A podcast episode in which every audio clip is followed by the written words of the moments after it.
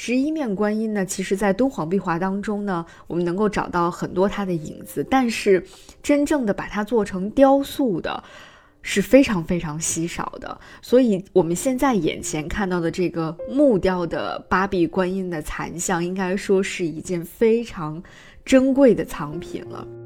而且你会觉得，好像正是这种木雕的残像观音，就更有那种。年代感、历史感，那种历经沧桑、历经劫难之后留存下来的那样的一种感觉，再加上我们其实尽管它已经残破不全了，可是我们还是能够隐隐约约的看到这尊菩萨像它的一个面部表情，就像我们刚刚在前面看到的那尊涅盘卧佛像。很像，就是你能够看到他的嘴角上扬，能够看到他面部那种非常安详、非常安之若素的那样的一种表情。